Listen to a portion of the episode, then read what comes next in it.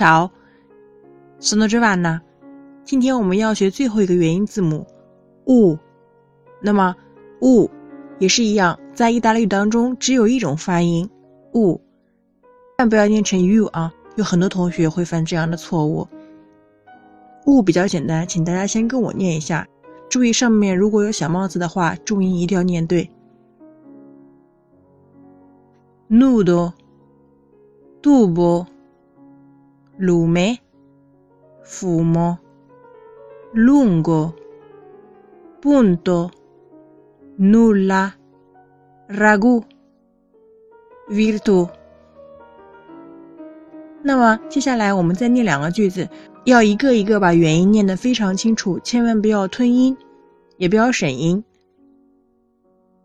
我们查吗？Lui fu tutto muto. Lui fu tutto muto. Un lupo ulala tutta la notte. Un lupo ulala tutta la notte. 大家有听清楚吗？